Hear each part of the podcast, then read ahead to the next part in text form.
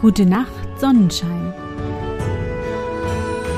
Der märchenhafte Podcast für kleine und für große Leute. Hallo, mein Sonnenschein. Wie war dein Tag heute? Was hast du heute Schönes erlebt? Mein Name ist Anne und ich begrüße dich zu einer neuen Folge meines Märchenpodcasts. Lass uns zusammen in die wunderbare Welt der Märchen reisen und gemeinsam entdecken, was die Helden und Prinzessinnen auf ihren Abenteuern erleben. Bist du bereit? Dann kuschle dich fest in deine Bettdecke, nimm dein Lieblingskuscheltier in den Arm und wenn du magst, schließe die Augen und folge mir ins Märchenland. Die Blumen der kleinen Ida Meine armen Blumen sind ganz verwelkt, sagte die kleine Ida.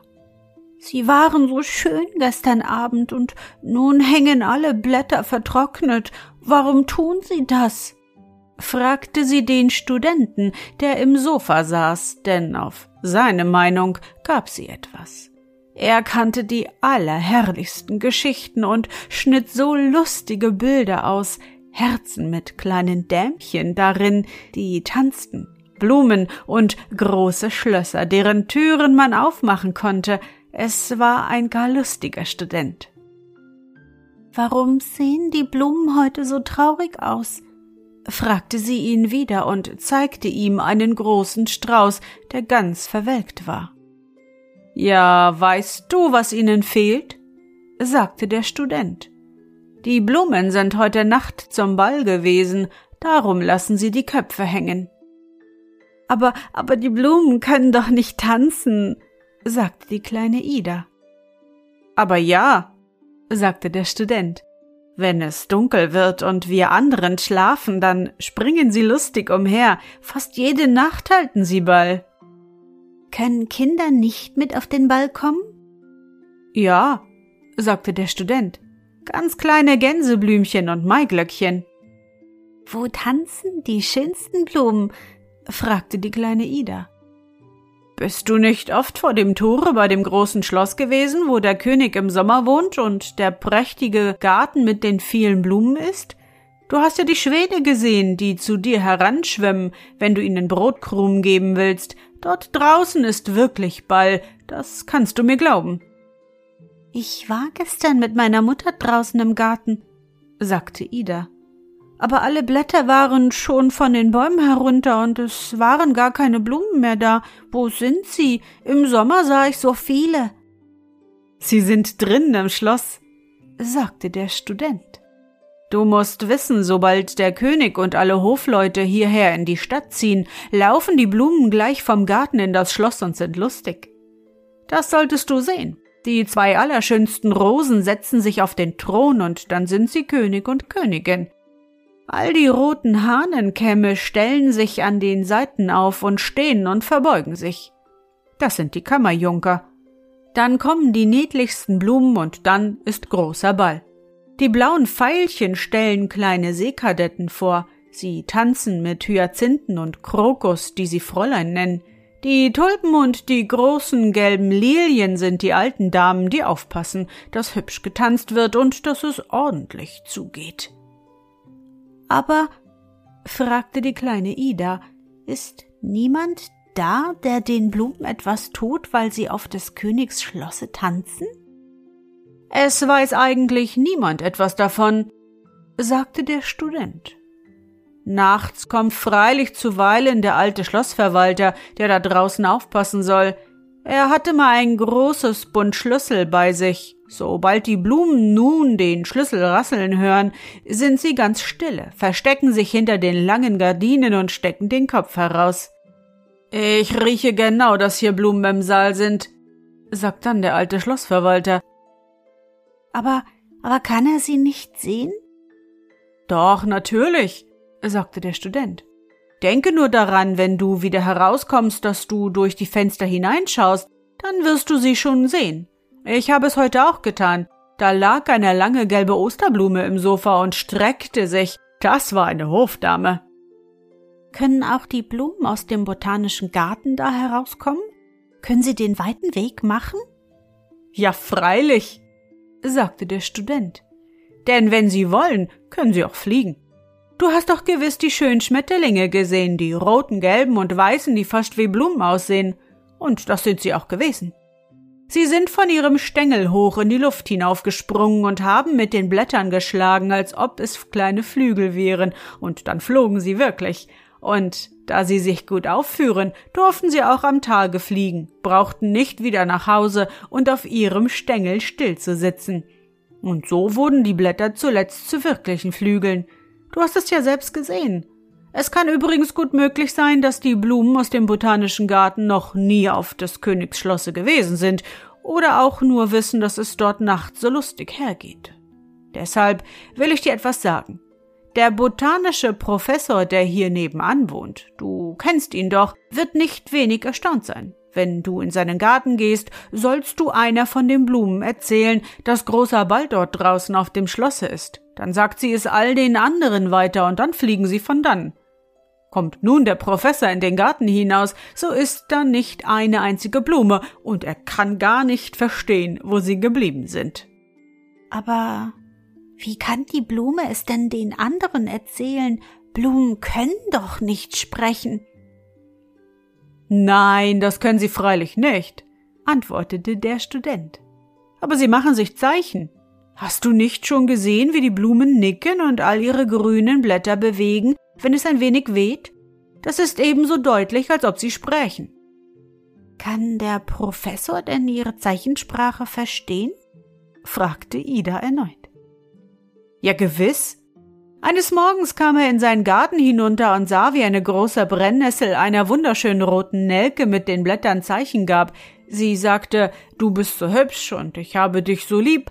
Aber so etwas konnte der Professor nicht ausstehen, und er schlug schnell der Brennnessel über die Blätter, denn das sind ihre Finger, aber da verbrannte er sich, und seit der Zeit mag er keine Brennnessel mehr anrühren. Ach, wie drollig, sagte die kleine Ida und lachte. Wie kann man einem Kinde so etwas einreden? sagte der langweilige Kanzleirat, der zu Besuch gekommen war und im Sofa saß. Er konnte den Studenten gar nicht leiden und brummte immer, wenn er ihn die komischen bunten Bilder ausschneiden sah. Bald war es ein Mann, der am Galgen hing und ein Herz in der Hand hielt. Bald war es eine alte Hexe, die auf einem Besen ritt und ihren Mann auf der Nase trug. Das konnte der Kanzleirat nicht leiden, und dann sagte er, wie eben jetzt, wie kann man einem Kinde so etwas einreden? Das ist dumme Fantasterei. Aber der kleinen Ida schien es so hübsch, was der Student von ihren Blumen erzählte, dass sie immer wieder daran denken musste. Die Blumen ließen die Köpfe hängen, denn sie waren müde, weil sie die ganze Nacht getanzt hatten. Sie waren gewiss krank. Da ging sie mit ihnen zu all den anderen Spielsachen, die auf einem niedlichen Tischchen standen, und das ganze Schubfach war voller Putz. Im Puppenbett lag ihre Puppe Sophie und schlief aber die kleine Ida sagte zu ihr Du musst nun aufstehen, Sophie, und für heute Nacht mit dem Schubfach als Lager vorlieb nehmen. Die armen Blumen sind krank und da müssen sie in deinem Bettchen liegen. Vielleicht werden sie dann gesund. Und sie nahm die Puppe heraus, aber die sah ganz mürrisch aus und sagte nicht ein einzig Wort, denn sie war böse, dass sie nicht ihr Bett behalten sollte. Nun legte Ida die Blumen in das Puppenbett, zog die kleine Decke ganz weit über sie und sagte, nun sollten sie hübsch stille liegen, sie wolle Tee für sie kochen, dass sie wieder gesund würden und morgen wieder aufstehen könnten. Und sie zog die Gardinen dicht um das kleine Bett herum, damit die Sonne ihnen nicht in die Augen scheinen konnte. Den ganzen Abend über musste sie daran denken, was der Student ihr erzählt hatte und als sie nun selbst zu Bett musste, schlich sie sich erst noch hinter die Gardinen, die vor den Fenstern herunterhingen, wo die herrlichen Blumen ihrer Mutter, Tulpen und Hyazinthen standen, und sie flüsterte ihnen ganz leise zu Ich weiß es ja, ihr sollt heute Nacht zum Ball. Aber die Blumen taten, als ob sie nichts verständen und rührten kein Blatt. Aber die kleine Ida wusste doch, was sie wusste. Und als sie im Bett war, lag sie noch lange wach und dachte, wie hübsch es sein müsste, die prächtigen Blumen draußen auf des Königs Schloss tanzen zu sehen. Ob meine Blumen wirklich mit dabei waren? Aber da schlief sie schon ein. In der Nacht erwachte sie wieder, sie hatte von den Blumen und dem Studenten geträumt, den der Kanzleirat ausgescholten hatte, weil er ihr etwas einreden hatte wollen. Es war ganz still in der Schlafkammer, in der Ida lag. Die Nachtlampe brannte auf dem Tisch, und Vater und Mutter schliefen. Ob meine Blumen jetzt noch in Sophies Bett liegen? sagte sie zu sich selbst. Wie gern ich das doch wüsste. Sie richtete sich ein wenig empor und sah auf die Tür, die einen Spalt offen stand. Drinnen lagen die Blumen und all ihr Spielzeug. Sie lauschte. Und auf einmal kam es ihr vor, als ob sie drinnen in der Stube auf dem Klavier spielen hörte, aber ganz leise und so niedlich, wie sie es niemals früher gehört hatte. Nun tanzen gewiss alle Blumen da drin, sagte sie. Ach Gott, wie gern möchte ich das sehen. Aber sie traute sich nicht aufzustehen, denn damit weckte sie den Vater und die Mutter. Wenn sie doch nur hier hereinkommen wollten, sagte sie. Aber die Blumen kamen nicht und die Musik spielte immer weiter so hübsch, dass sie es nicht mehr aushalten konnte, denn es war gar zu schön. Sie kroch aus ihrem kleinen Bett, ging ganz leise zur Türe hin und schaute in die Stube hinein. Nein, war das hübsch, was sie zu sehen bekam. Es brannte gar keine Nachtlampe drin, aber trotzdem war es strahlend hell. Der Mond schien durch das Fenster mitten auf dem Fußboden. Es war gleichsam taghell. Alle Hyazinthen und Tulpen standen in zwei langen Reihen auf dem Boden. Gar keine einzige war mehr am Fenster, da standen leere Töpfe. Unten am Boden tanzten die Blumen so niedlich umeinander herum, machten ordentliche Kette und hielten einander an den langen grünen Blättern, wenn sie sich umherschwenkten.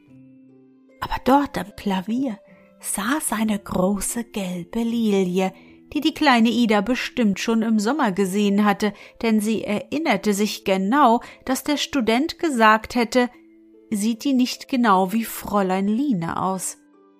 Aber da hatten sie ihn alle ausgelacht. Nun jedoch schien es der kleinen Ida auch, dass die lange gelbe Blume dem Fräulein gleiche. Sie hatte auch dieselbe Art zu spielen. Bald legte sie ihr langgezogenes gelbes Gesicht auf die eine Seite, bald auf die andere und nickte den Takt zu der herrlichen Musik. Keiner bemerkte die kleine Ida. Nun sah sie einen großen blauen Krokus mitten auf den Tisch hüpfen, auf dem die Spielsachen standen, gerade auf das Puppenbett zugehen und die Gardine beiseite ziehen. Da lagen die kranken Blumen. Sie richteten sich aber gleich auf und nickten zu den anderen hinunter, dass sie auch mittanzen wollten. Der alte Mann von der Räucherdose, dem die Unterlippe abgebrochen war, stand auf und verneigte sich vor den schönen Blumen. Sie sahen gar nicht mehr krank aus, sondern hüpften zu den anderen hinunter und waren recht munter. Es war gerade, als ob etwas vom Tische herunterfiele. Ida sah dahin. Es war die Fastnachtsrute, die heruntersprang. Es schien, dass sie auch mit zu den Blumen gehörte, Sie sah auch sehr hübsch aus und oben, mitten in ihrer Spitze, thronte eine kleine Wachspuppe, die just denselben breiten Hut auf dem Kopfe trug, wie ihn der Kanzleirat hatte. Die Fastnachtsrute hüpfte auf ihren drei roten Holzbeinen mitten zwischen die Blumen und stampfte ganz laut, denn es wurde Mazurka getanzt, und den Tanz konnten die anderen Blumen nicht so gut, weil sie zu leicht waren und nicht aufstampfen konnten. Die Wachspuppe auf der Fastnachtsrute wurde mit einem Male groß und lang und kreiselte über den Papierblumen herum und rief ganz laut Wie kann man dem Kind so etwas einreden? Das ist dumme Fantasterei. Und dabei glich die Wachspuppe ganz genau dem Kanzleirat mit dem breiten Hut und sah ebenso gelb und verdrießlich aus, aber die Papierblumen schlugen ihm um die dünnen Beine, und da kroch er wieder in sich zusammen und wurde eine winzige Wachspuppe. Das war drollig anzusehen. Die kleine Ida konnte das Lachen sich nicht verkneifen. Die Fastnachtsrute tanzte weiter und der Kanzleirat musste mittanzen. Es half ihm nichts, ob er sich groß und lang machte oder die kleine gelbe Wachspuppe mit dem großen schwarzen Hut blieb. Da baten die anderen Blumen für ihn, vor allem die, die im Puppenbett gelegen hatten, und dann ließ ihn die Fastnachtsrute in Ruhe. Im selben Augenblick klopfte es ganz stark von innen aus dem Kasten, wo Idas Puppe, Sophie, zusammen mit vielen anderen Spielsachen lag. Das Räuchermännlein lief bis an die Tischkante, legte sich lang auf den Bauch und zog den Kasten ein wenig auf. Da richtete sich Sophie in die Höhe und sah sich ganz verwundert um. Hier scheint ein Ball zu sein, sagte sie. Warum hat mir das niemand gesagt? Willst du mit mir tanzen? sagte das Räuchermännlein. Nein, du scheinst mir nicht der Richtige zum Tanzen, sagte sie und wandte ihm den Rücken zu. Dann setzte sie sich auf den Kasten und dachte, dass schon eine von den anderen Blumen kommen würde, um sie aufzufordern, aber es kam keine. Da hustete sie. Mhm, mhm, mhm. Aber es wollte trotzdem keine kommen. Das Räuchermännlein tanzte ganz allein und gar nicht schlecht. Weil nun keine der Blumen Sophie zu sehen schien, ließ sie sich vom Kasten gerade auf den Fußboden fallen, so dass es einen großen Lärm machte. Die Blumen kamen auch von allen Seiten herbeigelaufen und fragten sie, ob sie sich auch nicht wehgetan hätte, und alle waren nett zu ihr, ganz besonders die Blumen, die in ihrem Bette gelegen hatten. Aber sie hatte sich gar nichts getan, und Idas Blumen bedankten sich für das schöne Bett und waren sehr lieb zu ihr.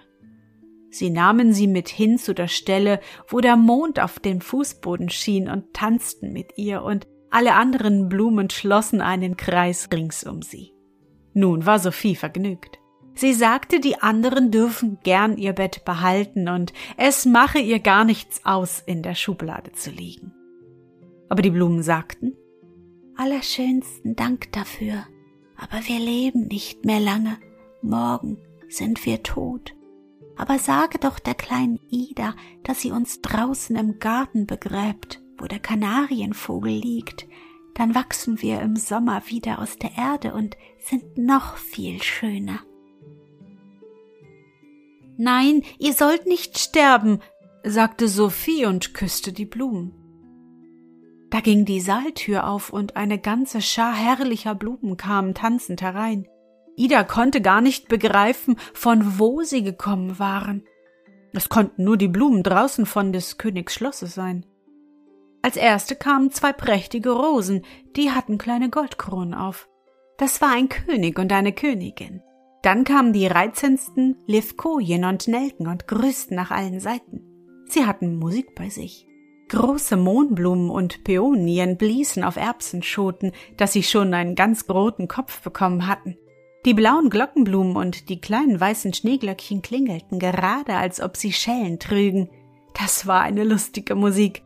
Dann kamen noch viele andere Blumen und sie tanzten allesamt die blauen Veilchen und die roten Tausendschönchen, die Gänseblümchen und Maiglöckchen. Und alle Blumen küssten einander. Ach, das war ein allerliebster Anblick. Zuletzt sagten die Blumen einander gute Nacht und auch die kleine Ida schlich sich in ihr Bettchen, wo sie träumte von allem, was sie gesehen hatte. Und als sie am nächsten Morgen aufstand, ging sie geschwind zu dem kleinen Tische hin, um zu sehen, ob die Blumen noch da waren.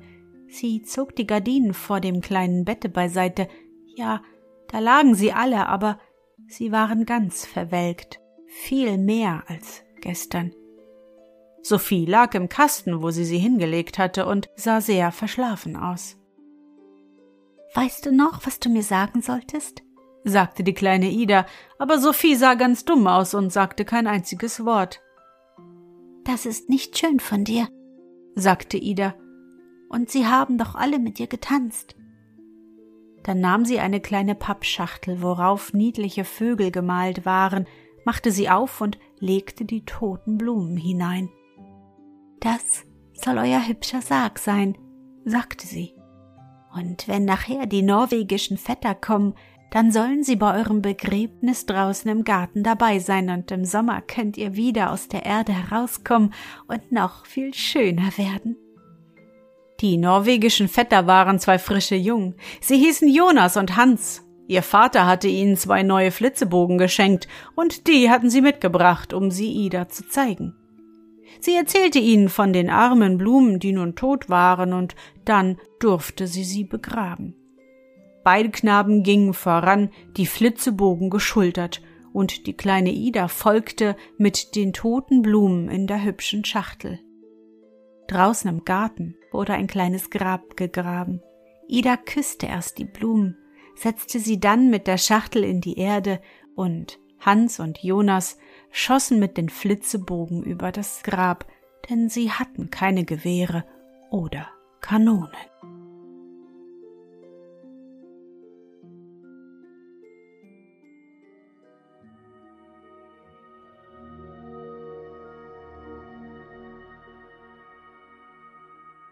Na Sonnenschein, bist du noch wach? Das war das dänische Märchen Die Blumen der kleinen Ida, ausgedacht und aufgeschrieben von Hans Christian Andersen. Ich hoffe, dir hat unsere gemeinsame Reise heute gefallen. Für mich war es wieder wunderbar und ich danke dir, dass du mich begleitet hast. Und bevor du nun die Augen schließt und in dein Traumland reist, möchte ich mit dir nochmal an dein schönstes Erlebnis heute denken. Was war es?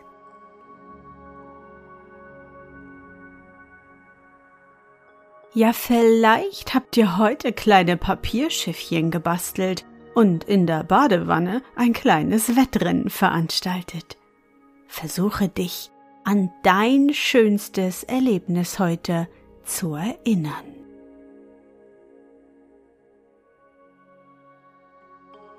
Und was war dein schönstes Erlebnis heute und wie fühlst du dich dabei? Suche dir auch heute wieder den schönsten Moment aus und präge ihn dir gut ein. Und wenn du magst, kannst du ihn auch malen oder im Zauberbuch aufschreiben. Und nun? Gute Nacht, Sonnenschein. Schlaf gut und träum was Schönes. Wir hören uns bald wieder.